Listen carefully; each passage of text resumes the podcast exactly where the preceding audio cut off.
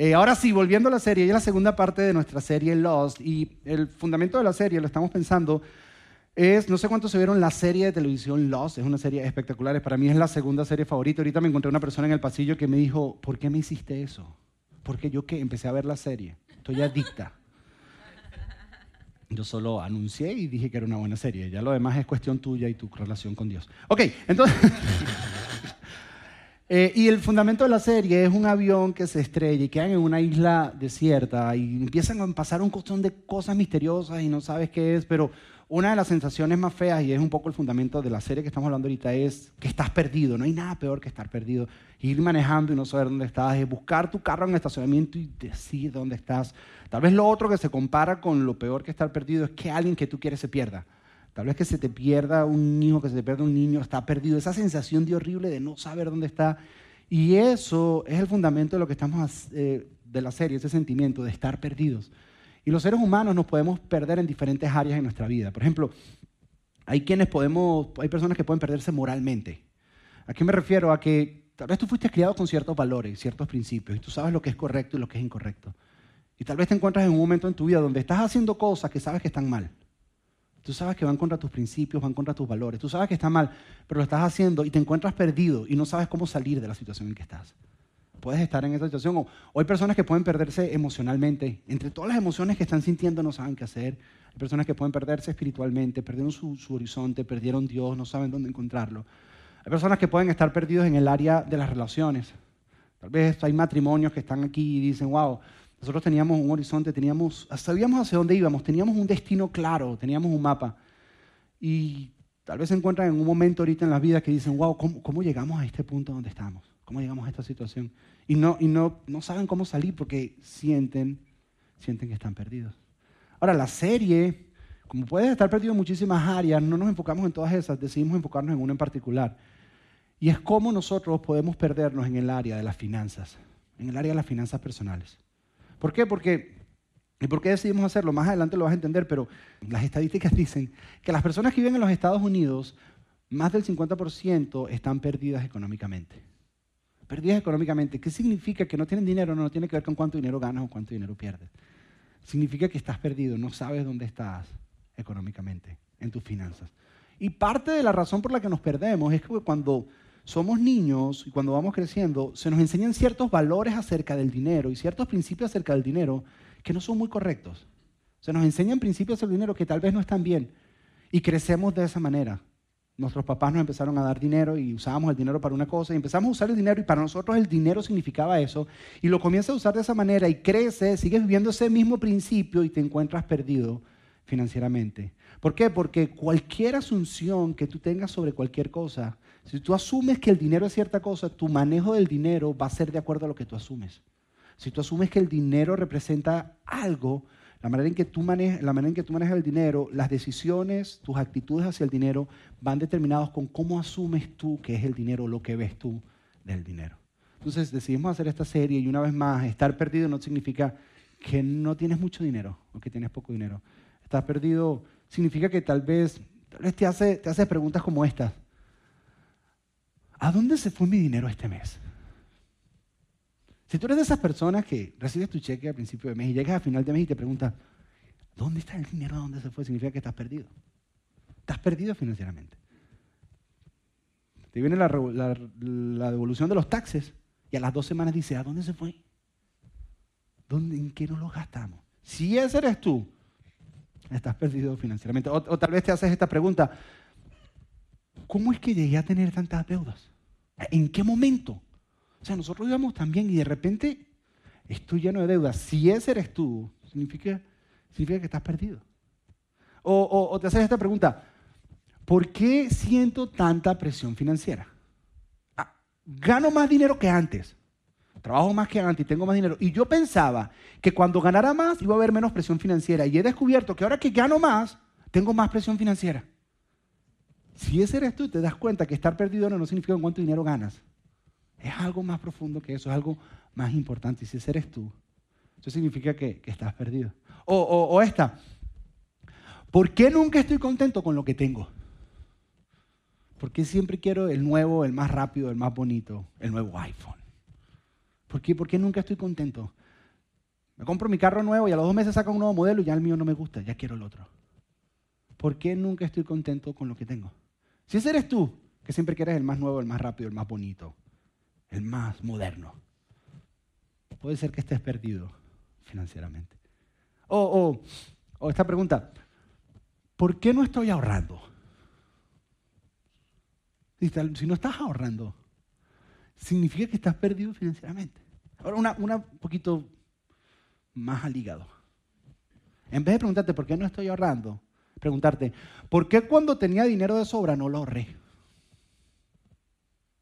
Y ahorita, ahorita estuviera más tranquilo.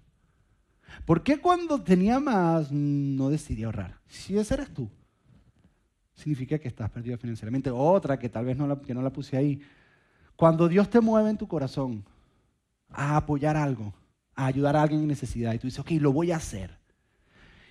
Y vas a escribir el cheque, o agarras tu tarjeta de débito y lo vas a hacer, y en mitad de eso te frenas y dices, no, no, no, no, no, no, no. ¿Qué es lo que te frena? ¿Por qué no tienes la libertad de hacerlo? A lo mejor, a lo mejor es que estás perdido en el área de las finanzas. Entonces, la buena noticia en todo esto es que la Biblia está llena de principios financieros que nos ayudan a salir de esa posición, nos ayudan a salir del lugar donde estamos. Y eso deberá ser suficiente para nosotros hacer una serie de finanzas. Nosotros hacemos una serie de finanzas todos los años, de la misma manera que hacemos una serie de matrimonios, una serie de pareja, una serie de emociones, una serie acerca del perdón. Porque es un área indispensable en tu vida que no se puede desconectar. Es un área que necesita, está conectado en tu vida. Significa seguir a Jesús. Pero entonces, si, para nosotros que la Biblia esté llena de principios financieros no es suficiente, para nosotros hay algo más importante por lo cual nosotros decidimos hacer una serie de finanzas todos los años. Y es lo siguiente, y es que nosotros aquí creemos que es imposible seguir a Jesús de corazón y estar perdido en el área financiera. Es imposible seguir a Jesús de corazón y estar perdido en el área financiera. Conozco muchos cristianos que dicen que siguen a Jesús. Y yo no juzgo porque pero en el área financiera están perdidos, son un desastre.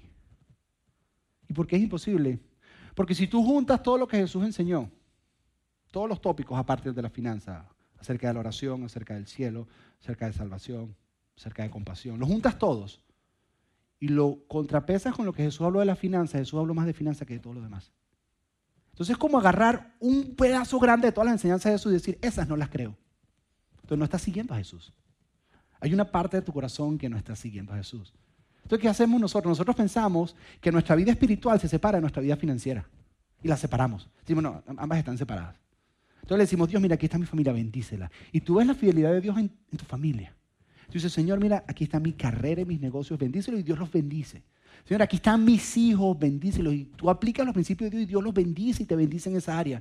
Pero cuando viene el área financiera, tú dices, no, Dios, esa no me la toques, por favor, esa es mía. Yo en esa área no te sigo. Yo no quiero ver tu fidelidad en esa área. No. Yo prefiero hacerlo yo. Y nosotros descubrimos la semana pasada que Dios, Dios no está detrás de tu dinero, sino está detrás de tu corazón. Y la razón, la razón por la que no puedes seguir a Jesús de todo corazón y estar resonado financieramente es porque donde está tu tesoro está tu corazón, donde están tus riquezas está tu corazón. Y Jesús entendió que hay una conexión entre ambas. Y es imposible tener todo tu corazón sin que le entregues tu riqueza. Ahora, entregarle tu riqueza no es que la quiere, es que manejes tu riqueza de acuerdo a los principios que Él dice. Eso es todo. Jesús no quiere, Jesús no quiere tu dinero, Él quiere tu corazón. Y cuando tú entiendes esto, entonces empiezas a darte cuenta y empiezas a decir, empiezas a entender que cada decisión financiera que tú tomes es una decisión espiritual. Que cada manejo del dinero tuyo es una decisión espiritual. Que cada cosa que vas a comprar es una decisión espiritual. ¿Por qué? Porque donde está tu tesoro está tu corazón y hay una conexión entre ambas. Entonces, la semana pasada dijimos que todos estábamos perdidos y que la manera de descubrir o encontrarnos para, para poder salir de la situación que estamos, lo primero que tenemos que definir es dónde estoy para definir a dónde voy. ¿Dónde estoy para poder definir a dónde voy? ¿Qué significa entender financieramente dónde estoy? Poder hacer un seguimiento de mis finanzas, saber en qué me estoy gastando el dinero. Saber en qué me estoy gastando dinero, poder hacer un seguimiento de la finanza, porque cuando sé dónde estoy, puedo tomar decisiones y decidir hacia dónde voy. Entonces, nosotros les dimos algunas herramientas la semana pasada y les dejamos una tarea. Y las herramientas estaban, puedes ir, todavía puedes ir, y esto es completamente gratis, a eclesiaoral.org y vas a ver algunas formas de presupuesto y de presupuesto personal. Y entonces vas a encontrar tres formas. Vas a encontrar una hoja de Excel que te calcula, te hace los cálculos completos de todos tus gastos si tú los entras. Una de PDF, porque hay personas que les gusta todavía usar la calculadora al lado, les gusta el sonidito. Les gusta el sonidito y entonces les gusta escribir, tachar, ¿no? Y para mí, el que yo uso personalmente es una aplicación que se llama Mint, es completamente gratis, es de la gente de, de, QuickBooks, de Intuit. Es completamente gratis, donde tú entras tu cuenta de banco, lo conectas, en la página de nosotros está el link, ellos no nos están pagando dinero por esto, se lo aseguro. Y entonces tú sabes a dónde va tu dinero. Y lo que nosotros dijimos es que no hagas un presupuesto, es, es algo más allá de hacer un presupuesto. Es sentarte y ver todos los gastos de un mes y decir, ¿a dónde se nos fue el dinero este mes? Y darte cuenta y decir, wow, tuviste todo lo que gastamos en ropa yo creo que tenemos ropa como para tres años, no gastemos más en ropa por un tiempo. Empiezas a tomar control del área financiera. Decir, wow, tuviste todo lo que gastamos en comida. Vamos a cocinar un poco más en la casa. Y empezar a tomar control. Y entonces le empiezas a hacer seguimiento día a día para que sepas dónde se va tu dinero, para poder tomar control. Eso es lo primero. Eso fue lo que hablamos la semana pasada. Esa fue la tarea. Muchos de ustedes la hicieron. Otros salieron de aquí y se les olvidó. La página este, esta semana estuvo llenísima de visitas y mucha gente escuchando el mensaje de la semana pasada. Si no estuviste, te lo recomiendo que lo escuches porque es el fundamento de la serie. Pero muchos lo hicieron, muchos se les olvidó, muchos se acaban de acordar y dijeron, ah, verdad, verdad que lo tenemos que Unos se sentaron a hacerlo como pareja y nos llamaron a pedir consejería matrimonial. No, tú no te imaginas el desastre que tenemos. Pero si no lo has hecho, hazlo. Es el primer paso para la libertad financiera. Cuando las iglesias enseñan de esto, solo te hablan de dar, de dar. Nosotros no. Nosotros queremos que tengas libertad financiera y empiezas teniendo en orden tus finanzas, entendiendo a dónde se va tu dinero. Ahora, lo que vamos a hacer hoy es un poco diferente y esto es lo que, lo que vamos a hacer el día de hoy. Espero que lo puedan viajar conmigo. Hoy queremos responder una pregunta, la siguiente. ¿Cómo ve Dios el dinero? Vamos a responder a esta pregunta. ¿Cómo ve Dios el dinero? ¿Por qué? Perdón, ¿por qué es importante esta pregunta? Fíjate, cuando una persona viene a pedirnos consejos matrimoniales y se sientan y comienzan a hablar, después que terminan de hablar, yo lo freno y digo, ok, ¿ya terminaron? Ok, le digo. Entonces le digo, voy a explicarte cómo ve Dios el matrimonio. Entonces, después que les explico, les digo, dentro del contexto de cómo Dios ve el matrimonio, ahora vamos a tomar algunas decisiones. Pero tienes que entender cómo Dios ve el matrimonio, para que las decisiones sean dentro del contexto de la manera en que Dios lo vio. Dios creó el matrimonio. Dios creó el dinero. Entonces, ¿cómo ve Dios el dinero? En cualquier área de tu vida que tú dices, ¿cómo Dios ve esto? Y empiezas a, verlo de la manera que ve Dios, va a impactar tu vida de una manera poderosa, porque entiendes que todo es espiritual y que la manera en que lo ves va a impactar tu manera en que reaccionas a eso. Este es un principio y quiero que te lo lleves el día de hoy. Cuando ves como Dios ve, tu tendencia es hacer lo que Dios dice. Cuando tú ves como Dios ve, cuando tú ves el matrimonio como Dios los ve, cuando tú ves la crianza de tus hijos como Dios las ve, cuando tú ves el dinero como Dios lo ve, tu tendencia natural va a ser comenzar a hacer lo que Dios dice porque entiendes cómo es. Entonces, por eso es tan importante que el día de hoy consigamos la respuesta a esta pregunta. ¿Cómo ve Dios el dinero? Y lo primero que te viene a la mente a ti seguramente es, la manera en que Dios ve el dinero mío es que lo quiere. Me lo quiere quitar. Eso es lo que Dios quiere, quitármelo. Y si esa es tu manera de pensar, tienes un concepto equivocado de Dios. No solo eso, tu Dios es así de chiquitico. Así de chiquitico. Porque quiero que entiendas algo. Si Dios quisiera tu dinero, ya te lo hubiera quitado. Los Estados Unidos te lo quita de cada cheque. Y ni permiso te pide. Y aumentan el porcentaje cuando ellos quieren. Y lo bajan cuando ellos quieren. Ahora, ¿tú crees que los Estados Unidos es más grande que Dios. Si Dios quisiera tu dinero, ya te lo hubiera quitado. Esto es algo más importante que eso. Es mucho más grande. Y queremos responder a la pregunta, ¿cómo Dios ve el dinero? Porque cuando ves como Dios ves, vas a tener la tendencia de hacer lo que Dios dice. Cuando ves el dinero de la manera que Dios dice, vas a empezar a manejar el dinero de la manera que Dios quiere que tú lo manejes. Entonces, para hacer esto, vamos a ver una historia que contó Jesús. Se conocen como parábolas. Y esta nunca la he enseñado, bueno, la enseñé en la primera reunión, pero nunca la, había enseñado, es el primer domingo que la enseño, creo que es así. Y un día Jesús reúne a sus discípulos, a sus amigos, había unos fariseos también dentro de la audiencia, y les empieza a contar una historia. Y en esta historia que Jesús les empieza a contar, el propósito de la historia es que las personas entendieran cómo ve Dios no solo el dinero, sino todas sus posesiones materiales. Ese era el propósito de la historia.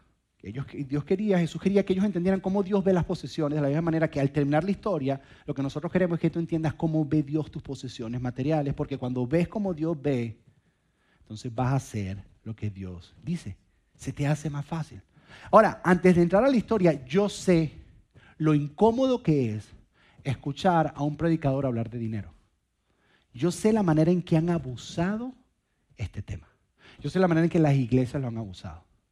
Entonces, lo que yo quiero que tú entiendas es que nosotros no estamos haciendo esto porque queremos tu dinero. Es por eso que recogimos la ofrenda antes. Así que relájate. Ah, relájate, no vamos a pedir ofrenda al final. Quédate tranquilo, disfruta. Porque nosotros con esta serie no queremos quitarte algo, sino queremos darte algo. El anhelo de nosotros es que de la misma manera que nosotros anhelamos ver a Dios en el área de tu matrimonio y ver su fidelidad en esa área de tu vida, ver a Dios en el área de tus relaciones y ver su fidelidad en esa área, también está el área del dinero. Y lo que queremos es que tú veas y vivas la fidelidad de Dios en esa área como en todas las demás áreas de tu vida. Así que relájate, yo sé lo incómodo que es, pero ya el dinero lo recogimos. Así que relájate, tranquilo, no te voy a pedir más dinero por hoy.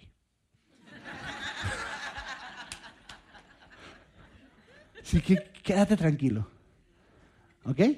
Entonces, vamos a ver esta historia que Jesús contó vamos a tratar de descubrir cómo ve Dios nuestras posesiones, cómo ve Dios nuestro dinero, para poder hacer lo que Dios dice que quiere que hagamos con el dinero.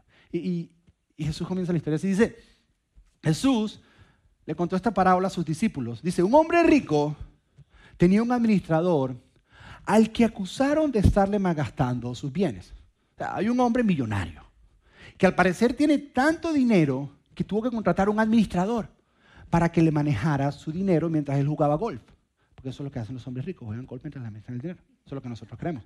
Entonces, este hombre tenía un montón de plata y dice, voy a contratar a un administrador para que me maneje mi dinero.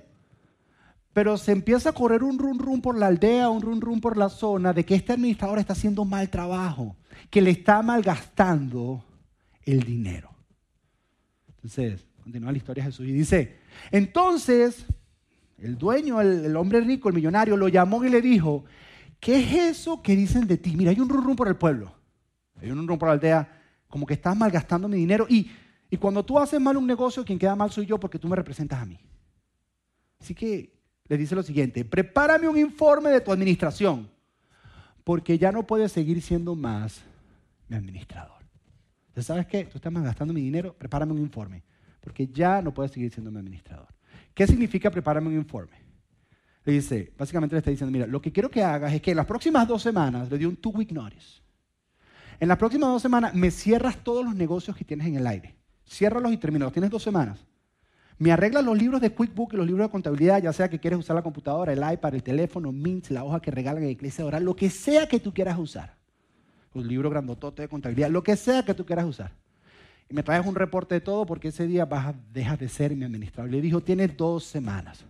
Y este hombre tiene dos semanas para poner en orden toda la administración, para poderla presentársela a este hombre millonario. Continúa la historia y dice, el administrador se puso a pensar y dijo, ¿qué voy a hacer ahora que mi patrón, que mi jefe ya no quiere que sea su administrador? La palabra ahora es muy importante porque es una palabra de tiempo. Y dice, y no tengo fuerzas para acabar y me da vergüenza para pedir limosna. Simplemente está diciendo, yo soy un administrador. Estoy a punto, me quedan dos semanas, estoy a punto de quedarme sin trabajo. Dice, y yo no voy a ir a trabajar en el campo, porque yo soy administrador, las personas administradoras trabajan, es con números sentados en una oficina. Dice, yo, yo no tengo fuerza para ir a trabajar en el campo. Y la otra manera de ganarse dinero en la época era pidiendo limosna en la calle. Y dice, a mí me da vergüenza ir a estar pidiendo limosna. Algo, algo me tengo que inventar. Me quedan solamente, me quedan solamente dos semanas. Y él se dio cuenta que tenía un poco de tiempo y una única oportunidad en sus manos. Algo me tengo que inventar. Me quedan dos semanas y tengo esta única oportunidad. Algo tengo que hacer. Dice lo siguiente, dice, dice, ya sé lo que voy a hacer. Ay, se le ocurrió un plan. Ya sé lo que voy a hacer para que cuando me quiten el trabajo haya gente que me reciba en sus casas. Dice, ya, espérate. Tengo un poco de tiempo y esta oportunidad. Él sí hizo la siguiente pregunta. Él dijo, él dijo, ¿cómo uso el poco tiempo que tengo con esta única oportunidad para asegurarme un futuro? Dice, tengo este poco tiempo que tengo aquí y esta única oportunidad que tengo aquí. ¿Cómo puedo yo aprovechar el tiempo que tengo, que es poco, dos semanas nada más, y esta única oportunidad que se me está presentando y aprovecharlo de una manera que me asegure un futuro, porque en dos semanas me quedo sin trabajo? Y quiero asegurar personas que me reciban en su casa, que me den de comer. Necesito personas que, me cuiden, que por lo menos no voy a tener donde vivir. O sea, necesito asegurarme el futuro. ¿Cómo puedo aprovechar este poco tiempo que tengo y esta oportunidad? Entonces le ocurrió un maravilloso plan. Y entonces les dijo lo siguiente, hizo lo siguiente. Esto fue lo que él hizo. Hizo, llamó a cada uno de los que le debían algo a su patrón. Mandó a llamar a todos los que le tenían deudas con su jefe. Al primero le preguntó, ¿cuánto le debes a mi patrón? Vengan todos los que deben. Yo todavía soy el administrador, tengo un poco de tiempo y tengo esta última única oportunidad. Todavía soy el que manejo aquí las finanzas. Le pregunto, ¿cuánto tú le debes a mi jefe? Entonces, este le contestó, 100 barriles de aceite. El tipo dice, wow. Le dice, 100 barriles de aceite. Y dice, sí. Wow, está difícil de pagar, ¿no? Y el, el deudor le dice, sí, claro. Llevo meses ahorrando, ahorrando y apenas estoy llegando a la mitad. ¿De verdad? Dice, sí. Pero sí, está difícil pagar 100 barriles, ¿verdad? Dice, sí, men. Sí. Lo que le dice al administrador, entonces le dice lo siguiente, le dice, ok. El administrador le dijo, toma la factura, siéntate, date prisa porque tengo poco tiempo, es la única oportunidad que tengo. Y escribe 50 nada más. No me pagues 100, págame 50. El tipo dice, wow, pero de verdad. Dice, todavía yo soy el administrador. Todavía yo soy el que controla aquí. No me pagues 100. ¿Puedes pagarme 50? Deal or no deal. El tipo dice, bueno, 50, ¿me lo puedo pagar ahora? Sí. Ok, hazme la factura. La factura, mitad, 50% de descuento. ¡Pum! Pago. ¡Wow! Y entonces el que debía se empieza a ir y cuando va saliendo por la puerta se voltea y dice, hey, se voltea donde la administrador y dice, hey, men, gracias. Dice, no, tranquilo. Dice, no, men, gracias. Gracias porque tú no sabes de la que me acabas de sacar, quitaste un peso encima. No te preocupes, le dice el administrador. Y entonces el que, el que le algo le dice, mira, mira, mira. Si en el futuro tú necesitas algo, si en algún momento a ti te hace falta algo, necesitas un foro, lo que sea, cuenta conmigo, porque lo que tú hiciste por mí no tiene precio. El administrador le dice, de verdad, antes de lo que te imaginas. Firma. Y termina. Luego continúa Jesús y dice, después le preguntó a un segundo, ¿cuánto debe? Hay una fila de deudores. Está pasando uno por uno. Y le preguntó al segundo, ¿cuánto debes? Y este, dice, este le contestó, 100 bultos de trigo. ¿100 bultos? Wow, pero eso está difícil de pagar, ¿verdad? Sí, me, ha costado. Casi que llego, pero, pero no, no he podido llegar. Te va a tomar tiempo pagarlo, ¿verdad? Sí. Más de dos semanas, ¿verdad? Sí, ah, bueno. Hagamos algo. El administrador le dice, toma tu factura y anota 80 nada. ¿De verdad? 80. Anota 80, anota 80 y ya. ¿Puedes pagar 80? Ahorita ya, te lo pago y salgo de eso. Ok, sí, chévere. 80, hazlo rápido, que tengo poco tiempo, tengo esta poca oportunidad, tengo este poco tiempo, necesito aprovecharlo, dale, 80, pago, pago. Y cuando el deudor va saliendo, se voltea y dice, hey, men, Dice el administrador, dime, dime, gracias, men. Tú no sabes el peso que me acabas de quitar encima. No, tranquilo, no, te preocupes, déjalo así. No, no, no, no, no, así no se puede quedarles. Mira, si en el futuro tú necesitas algo, si en el futuro a ti te hace falta algo, cualquier cosa, tú puedes venir donde mí. Que yo, que yo te voy a ayudar. Dice, ¿de verdad? Sí. Ok, lo tomaré en cuenta para el futuro antes de lo que te imaginas. Y así, todos los que le debían a su jefe fueron pasando. Cada uno de ellos. Y le fue cancelando así todas las deudas. Ahora, en este momento, lo que estaban escuchando, la historia que Jesús estaba contando, se habrán dicho lo mismo que ustedes se dicen. Este tipo no era un mal administrador. Este tipo era un pésimo administrador. Cuando el jefe se entere de lo que le hizo, mínimo lo mete preso. Mínimo.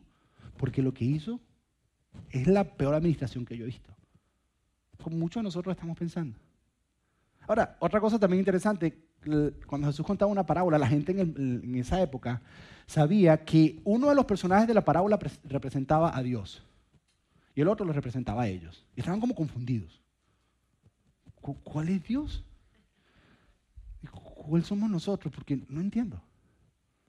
Entonces, en ese momento que ellos dicen, ahora va a llegar el jefe. Ay, para lo que le viene. Y Jesús le dice, ¿quieren saber lo que va a pasar? ¿Quieren saber qué pasa cuando llegue el todos, sí, sí, dino, dino. Y Jesús es el maestro contando historias. Y por lo general cuando Jesús cuenta una historia nunca termina de la manera que tú te esperas. Entonces todos están esperando y dice, le va a dar por la nuca.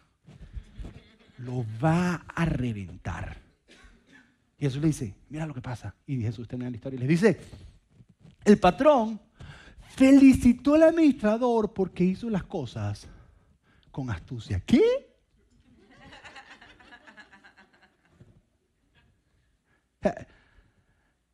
El jefe se enteró y manda a llamar al administrador y dice, llámeme a ese tipo.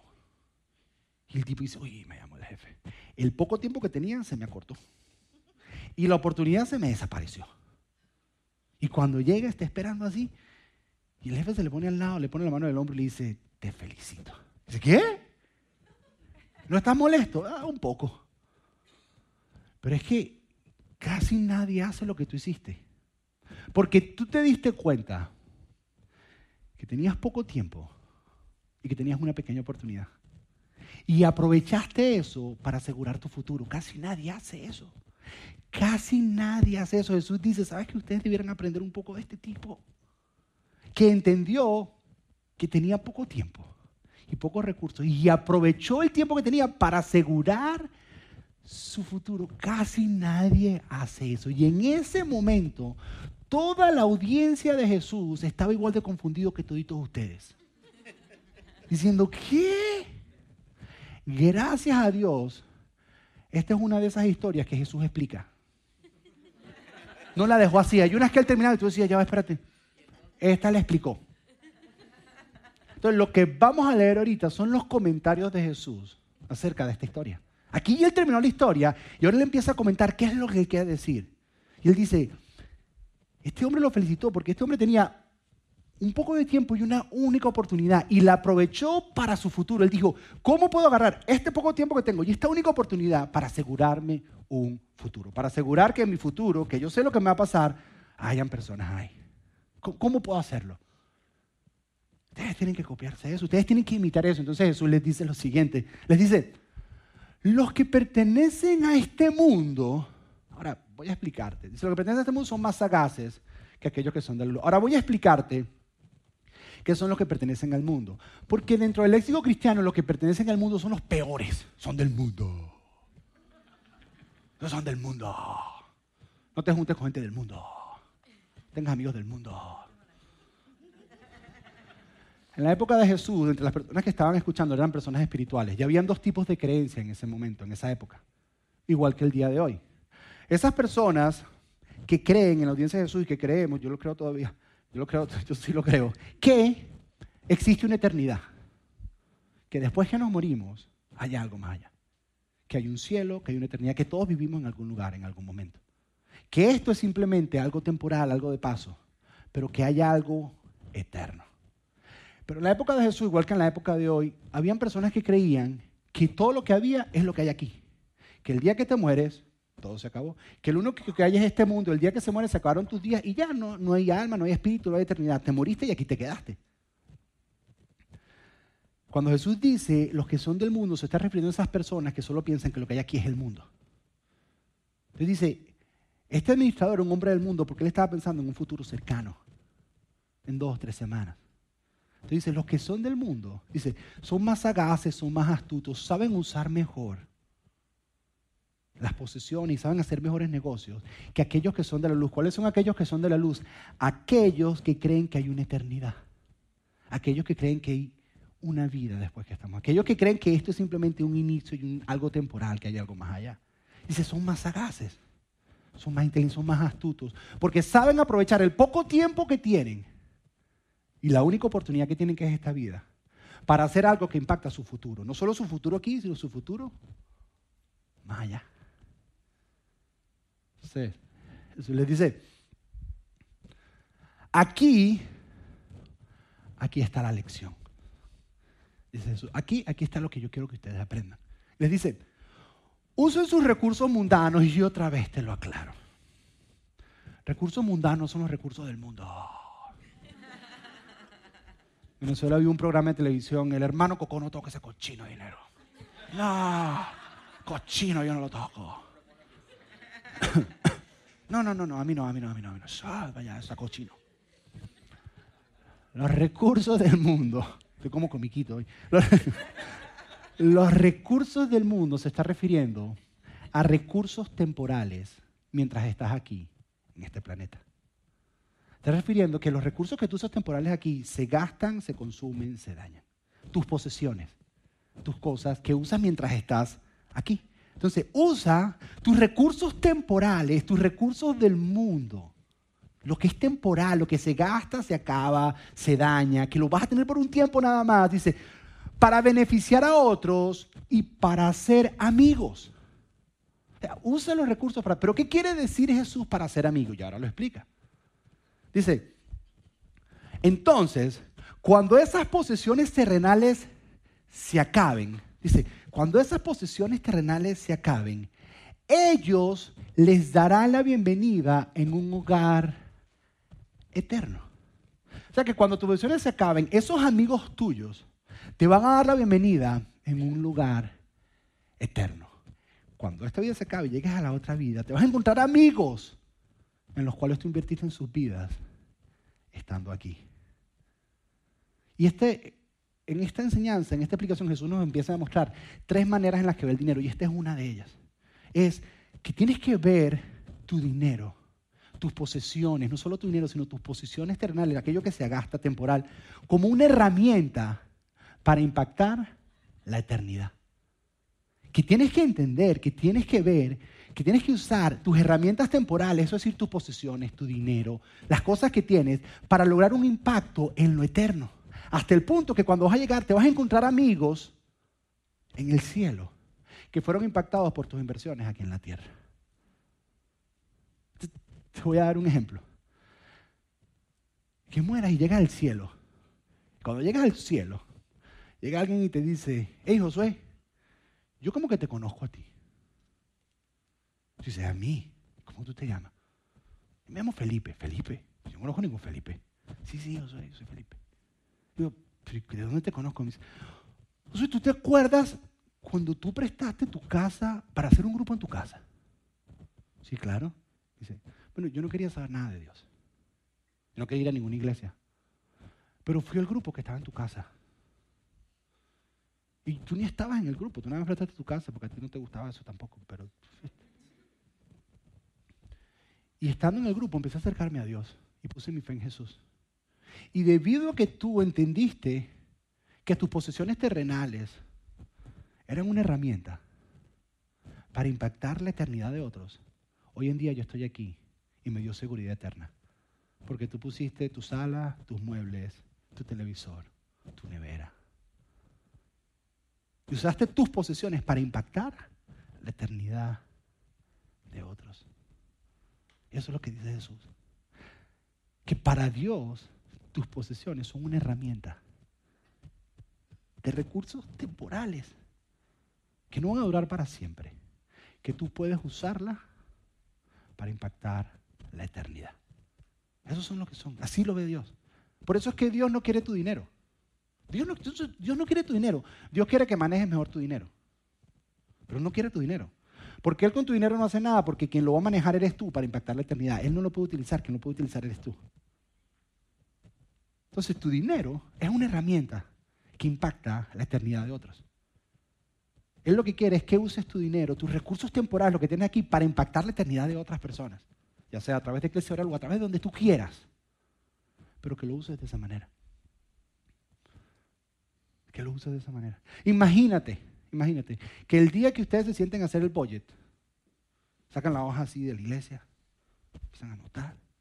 Y como pareja se hacen la pregunta, ok, ¿Cómo podemos usar nuestras posesiones para impactar la eternidad de alguien? ¿Cómo podemos usar lo que tenemos para ayudar a más personas a acercarse a Dios? ¿Qué podemos hacer? Tú sabes que Iglesia Adorar el día de hoy existe por eso. Porque personas dieron su casa cuando comenzamos. Sus salas, sus muebles. Porque ellos entendían que era simplemente una herramienta terrenal que iba a tener un impacto. Los primeros grupos los hicimos en casa de personas aquí el Doral, pilotos. Éramos como 15 personas en una casa, imagínate. Y ahí estábamos. Y hacíamos y hacíamos y prestaron sus muebles, prestaron su espacio, prestaron su lugar, prestaron su cocina. Y de esa manera impactaron la eternidad de muchas personas que tal vez nunca se hubieran acercado a Dios. Hay personas que apoyan financieramente la visión de este lugar. Y es por eso que tú puedes venir a un lugar tranquilo y acercarte a Dios, donde muchos de ustedes no irían a más ningún otro lugar, pero vienen a este lugar porque personas creen y dicen, lo que yo tengo es algo temporal que me ayuda a afectar la eternidad de otros. Y muchos de ustedes han sido afectados, la eternidad de ustedes, por personas que tal vez ni conoces, que apoyan la visión de este lugar. Dios no quiere tu dinero, Él quiere que lo manejes de una manera que afecte la eternidad. Es simplemente una herramienta. Que tú cuando vayas a hacer tu oye te preguntes, ¿cómo puedo usar mi dinero para afectar la eternidad de otra persona? Eso significa que no te vas a comprar nada.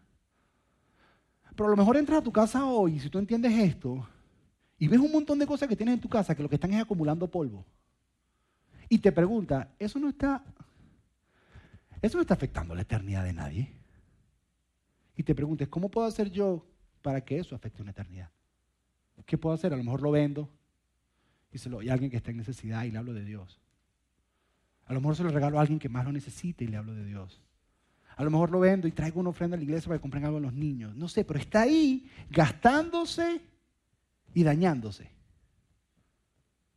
Cuando esos recursos Dios te los dio y tú pudieras estar afectando la eternidad con eso que está ahí gastándose. ¿Cómo cambia eso la manera en que nosotros vemos el dinero en nuestras posesiones? Ahora, pero Jesús no termina ahí. Ese es el primer par de lentes. Hay otro. Porque el dinero es simplemente una herramienta. Una herramienta que nosotros usamos terrenal para impactar la eternidad de otros. Pero luego hay otra herramienta. Jesús continúa hablando y nos da otro par de lentes y continúa en su, su enseñanza. Y Jesús dice, en la misma idea, en el mismo pasaje, Jesús sigue y dice, no solo es una herramienta, y luego dice, el que es fiel en lo poco, también será fiel en lo mucho, dice Jesús.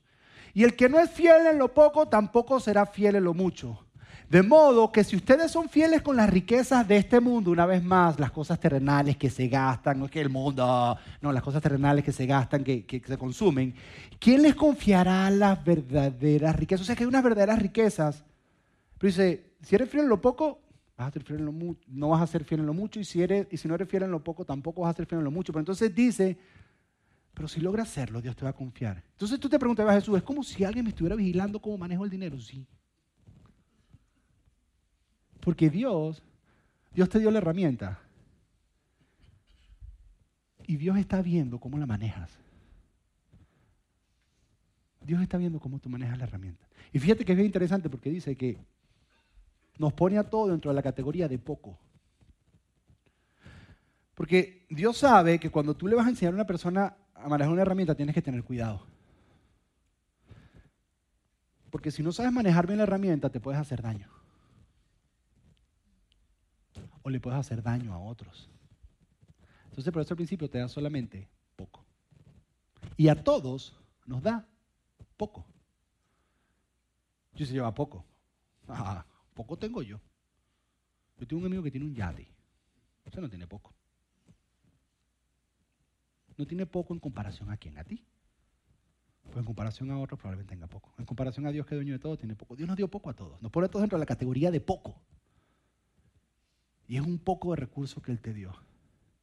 Y, luego, luego dice, luego dice, dice, y si no son fieles con lo ajeno, con lo que es, tienes poco, no es ni tuyo. Dice, ¿quién les dará lo que les pertenece a ustedes? Y eso te lo voy a explicar. ¿Qué significa quién les dará lo que les pertenece a ustedes? El mejor ejemplo es el man que comienza trabajando lavando platos en el restaurante. Y es fiel lavando platos. Y un día lo promueven a jefe de lavadores de platos. Y otro día lo promueven a jefe de cocina. Y otro día lo promueven a mesonero. Y de mesonero a jefe de mesonero. Y empieza a trabajar, empieza a trabajar. Hasta que empieza a ser tan fiel en lo poco, empieza a crecer, empieza a crecer. Que llega un día que le dicen, toma, aquí está tu restaurante. Ya es de él.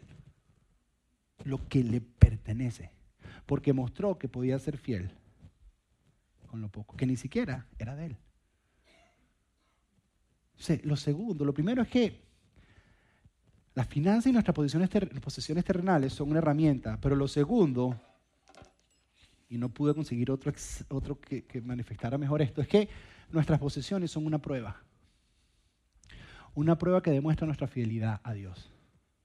Que cada vez que tú manejas tus finanzas, estás pasando por una prueba. Para ver si eres verdaderamente fiel a Dios. Pero, pero Dios está viendo cómo manejas las finanzas, claro. Nosotros somos una herramienta, son un examen que pasas todos los días. Y que cada decisión que tú tomas, cada cosa que vas a comprar, es un reflejo de tu vida espiritual. Es un reflejo. El dinero no es espiritual, la manera en que lo manejas sí. Eso es un examen que demuestra tu fidelidad a Dios. El primer lente es que nuestras posesiones son una herramienta que podemos usar de una manera que impacte la eternidad. Lo segundo es que son un examen que demuestra qué tan fiel somos a Dios. ¿Cómo que demuestra qué tan fiel somos a Dios? Lo estás usando para impactar la eternidad. Porque si no lo estás usando de esa manera, entonces no estás siendo fiel a Dios. Lo estás usando solo para ti. Entonces no estás siendo fiel a Dios. ¿Estás perdido financieramente? Después viene mi favorito. Porque en la misma idea, Jesús escribe y dice lo siguiente. Dice, nadie puede servir a dos amos.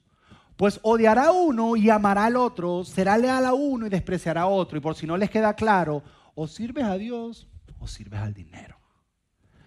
Pero a los dos no puedes. Lo dijimos la semana pasada. El rival número uno en tu corazón contra Dios no eres ni tú ni el pecado, ni el diablo. Son tus posesiones.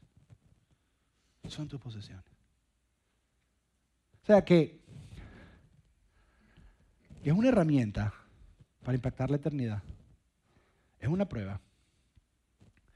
Pero es una marca. Es un sello. Es un sello que le deja saber a todas las personas si tú verdaderamente amas a Dios o amas el dinero. La manera en que tú manejas tu dinero representa quién te posee a ti, quién es tu dueño. Te lo explico de esta manera un sello que demuestra, además te lo explico de esta manera. Esta tarde van a jugar los Broncos contra los Panthers. Adivina qué van a hacer los fanáticos de los Broncos. Se van a poner la camisa de los Broncos. Y van a decir, yo soy de los Broncos. Es una marca, es un brand. La manera en que tú usas tu dinero es una marca, un. Es como si pusieras una camisa y tú dices, yo soy de Dios o yo soy del dinero. Yo soy, representa una marca le demuestra a las demás personas si realmente amas a Dios más que al dinero. Y tú puedes decir, mira, José, es que yo no soy malo. Esto no tiene que ver con amor a Dios. Yo no soy malo. Mira, yo, yo no digo mentira, yo no robo, yo no tomo, no fumo ni bailo pegado. Yo no soy malo, yo soy bueno. Pero esto del dinero y Dios a mí, no. Y Dios te dice, mira, ¿Tú estás usando tu dinero como una herramienta para impactar la eternidad de otros? Y si tú dices, no, no, Dios, mira, yo eso lo entiendo, pero yo prefiero usarlo para mí. Dios te dice, mira, yo te amo con todo mi corazón y di mi vida por ti. Pero tú no me amas a mí más que el dinero, no me engañas. Eso no tiene que ver con salvación, esto no tiene, no tiene que ver nada con eso. Tiene que ver que en tu corazón tu dinero está primero que yo. Esa es la realidad. Que tu camisa es, yo soy del dinero. Pero la manera en que tú manejas tu dinero es ponerte la camisa y decir, yo soy de Dios. Ojo, y no te estoy hablando de que des dinero a la iglesia, sino de tener orden financiero. Estoy diciendo que lo uses para impactar la eternidad de otros. Yo no he mencionado aquí recoger dinero para la iglesia. Pero la manera en que tú lo manejas, si te lo consumes todo en ti, y el dinero es quien te controla. Porque la manera en que tú gastas tu dinero y la manera en que manejas tu dinero representa o muestra a los demás quiénes son tus prioridades, cuáles son tus valores, qué es más importante para ti. Entonces, son una herramienta. Son una prueba. Todos los días que muestras tu fidelidad a Dios. Y son, son una marca, son un sello. Lo que más me gusta es cómo termina la historia. Porque Lucas está escribiendo y ya Jesús termina de hablar y Lucas hace, Lucas hace el siguiente comentario. Lucas dice, los fariseos oían todas estas cosas. Había un grupo de fariseos escuchando, dice, y se burlaban de Jesús. Eso significa que estaban escuchando y decían, este tipo. ¿Tú puedes creer lo que está diciendo este tipo? Ah, este es un tontito. Ah, va a hablar del dinero este. Me, va a engañar a mí, yo soy más vivo que él. Este es de dinero, nada. Ah, eso es lo que es un vivo. Y todos empezaban a burlar, esos fariseos. ¿Pero por qué se burlaban? Dice, porque a ellos les gustaba mucho el dinero. ¿Sabes por qué se burlaban? Porque les incomodaba lo que Jesús estaba diciendo. O sea, que si a ti te incomoda lo que estamos hablando hoy, no se pudiera hacer. Según lo que dice Jesús, que es que te gusta mucho el dinero. Ahora, si ver el dinero de esta manera como Dios lo ve, como una herramienta para impactar la eternidad de otros, si lo ves como un examen o una prueba que constantemente está probando tu fidelidad a Dios y que la manera en que tú manejas tu dinero son decisiones espirituales, si lo ves como una camisa que te estás poniendo que dice yo pertenezco a Dios y no pertenezco al dinero o a las, a las posesiones, si ver el dinero de esa manera es algo que te asusta, porque entonces dices, no, no, y entonces no me voy a poder comprar el carro que quiero, no me voy a poder comprar, no me voy a poder comprar, no, no, no, no, no, no, no, no. Si es algo que te asusta, si es algo que te da miedo. La mejor manera de explicarte lo que sientes es cuando tú le hablas a un niño varón acerca de las niñas. Uno le habla a un niño varón acerca de las niñas por lo general cuando el niño todavía no le gustan las niñas. Llamo a mi hijo Mateo y le digo, vamos a hablar de las niñas. Entonces le dice, mira, las niñas, y cuando empieza a hablar te dice, ¡Eo! No, eo, no, yo nunca, eo, un beso, no, eo. Mi hijo Mateo no da besos. Entonces mi esposa le dice, ¿no te gustan los besos, no? Sí, ok. El día que tengas novia te lo recuerdo. Porque ahorita está... Yo le doy un beso a la mamá y. Feo, feo. Ahora, cuando él hace eso, yo lo miro. ¿Sabes qué es lo que yo pienso? Digo, mira, Mateo. Yo he estado de ese lado de la ecuación y estoy de este lado de la ecuación. Créemelo, que este lado de la ecuación es mucho mejor que aquel. Que este lado de la ecuación es más divertido. Mira, Mateo, si tú piensas que el Xbox es divertido, deja que esté de este lado de la ecuación. Porque es que la cosa se pone buena. De este lado de la ecuación. Pero tú nunca vas a saber hasta que estés de este lado de la ecuación. De la misma manera, la razón por la que tú te sientes así, dices, no, eso no. La razón es porque has estado de aquel lado de la ecuación.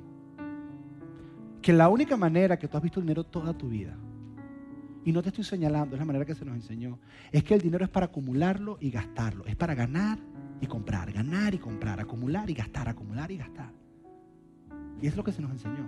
Y pensamos que mientras más ganemos y más gastemos, más felices somos que mientras más acumulemos y más gastemos, más felices somos. Y tú y yo sabemos que eso es mentira. Porque has gastado y comprado todo. Y todavía no estás satisfecho. Todavía no te sientes. No, no, y no sabes cómo explicarlo. Porque no sabes cómo tener contentamiento. La semana que viene vamos a hablar acerca de cómo tener contentamiento. Pero has entendido que no. ¿Y sabes qué me he dado cuenta yo? Que las personas que van a los fracasos financieros, por lo general son personas que se la pasan su vida consumiendo. El consumismo los lleva a ese fracaso. Pero no conozco la primera persona que llega a fracaso financiero siendo generoso. No hay. Este principio se aplica incluso en personas que no creen en Jesús ni siguen a Jesús. Bill Gates donó toda su fortuna y ahora está más rico.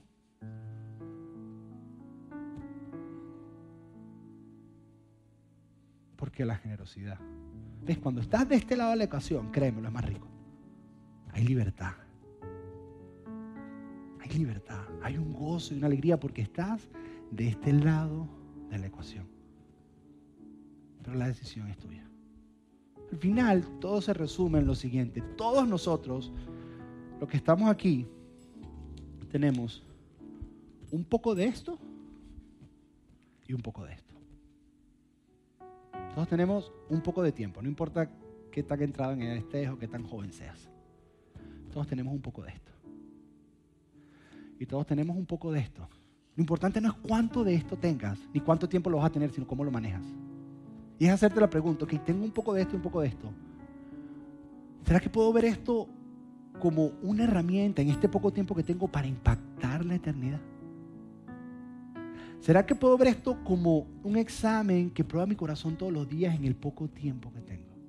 ¿Será que puedo ver esto como una forma de mostrarle a las personas que Dios está primero en mi corazón, en el poco tiempo que tengo? Porque todos tenemos un poco de esto y un poco de esto. Y esto simplemente son herramientas temporales.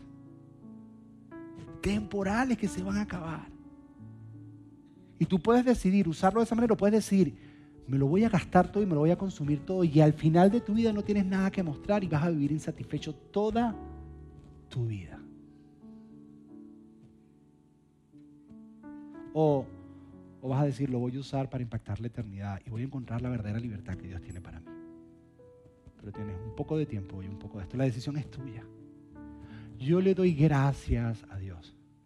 Porque cuando yo era más joven, lo que se ríen, cuando yo era más joven, personas entendían que tenían un poco de esto, un poco de esto, y usaron esto para impactar mi eternidad. Para hacer un lugar donde se me habló de Jesús, puse mi confianza en Él y por eso estoy aquí y ha impactado la eternidad de muchas personas, porque esas personas creyeron eso.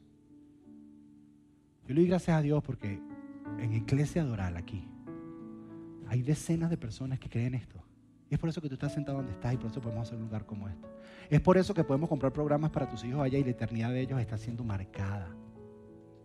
Porque hay personas que creen esto y entienden. Dicen, wow. Entonces, ¿qué es lo que quiero? Quiero invitarte a que tomes una decisión y que empieces a ver el dinero como Dios lo ve. Para que empieces a manejarlo de una manera diferente. Para que dejes de controlarte. Y quiero invitarte a que te unas a nosotros. No voy a recoger ofrenda al final, te lo prometo. Pero que lo veas como una herramienta para impactar que tú digas, wow, Iglesia le está impactando la vida de tantas personas. Yo quiero empezar a apoyarla. No estoy recogiendo ofrenda, te lo prometo. Pero si tú crees que esto, si tú crees que es otra cosa, si tú quieres apoyar a otro lugar donde están impactando eternidad de otras personas, yo no tengo ningún problema. Yo no soy de eso de que si vienes aquí, es que aquí. Pero que impactes la eternidad de alguien con lo que Dios te ha dado. Porque para eso, para eso Dios te lo dio. Yo quiero invitarte a que juntos seamos un ejército que impactemos la eternidad de muchas, muchas personas.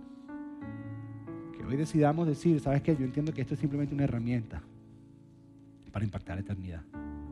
Que esto es simplemente un examen que muestra mi fidelidad, que esto simplemente es una camisa que me pongo que digo, yo soy, yo soy de cada decisión que tomamos con esto es una decisión espiritual.